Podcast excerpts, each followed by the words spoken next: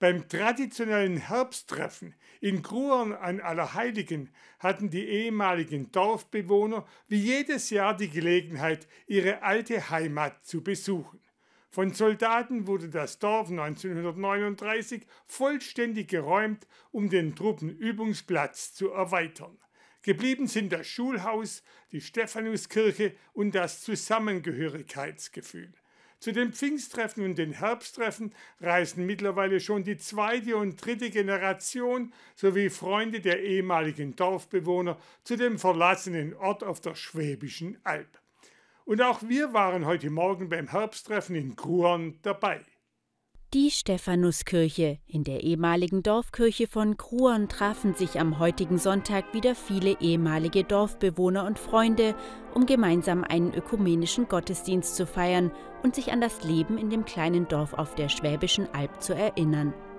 Zweimal im Jahr treffen sich hier Vertriebene und deren Nachkommen, einmal an Pfingsten und einmal am 1. November an Allerheiligen. Für den Reutlinger Landrat Ulrich Fiedler ist Gruon mehr als ein verlassener Ort, für ihn ist es ein Kulturdenkmal. Gruon, ein einstmals staatliches landwirtschaftliches Dorf, in dem jahrhundertelang Menschen zufrieden gelebt haben, existiert heute zwar nicht mehr, aber ich finde, an einem Tag wie diesen spürt man ganz deutlich, dass es trotzdem weiter lebt. Dieser Zusammenhalt beeindruckt den Reutlinger Landrat.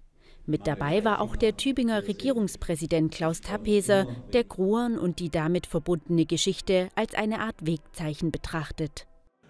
Und es kommt aber darauf an, die Lücken ja zu bewahren und auszufüllen mit unseren Erinnerungen. Und wenn wir aus diesen Erinnerungen dann die richtigen Handlungen herausziehen, das richtige Verhalten herausziehen, dann haben Wegzeichen einen Sinn. Über die Kraft der Erinnerung sprach auch Pfarrer Siegfried Fischer in seiner Predigt. Man trägt das vergangene Schöne nicht wie einen Stachel, sondern wie ein kostbares Geschenk in sich. Man muss sich hüten, in den Erinnerungen zu wühlen, sich ihnen auszuliefern, wie man auch ein kostbares Geschenk nicht immerfort betrachtet, sondern nur zu besonderen Stunden und es sonst nur hervorholt wie einen verborgenen Schatz, dessen man sich gewiss ist, dass man ihn besitzt.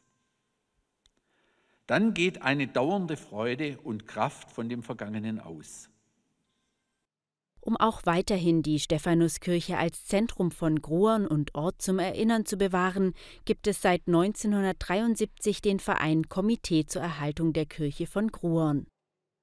Nach dem Gottesdienst wurde auf dem Friedhof dann an die Gefallenen der beiden Weltkriege gedacht. Danach gab es dann am alten Schulhaus die Möglichkeit, sich in Ruhe auszutauschen und noch ein bisschen gemütlich beisammen zu sein.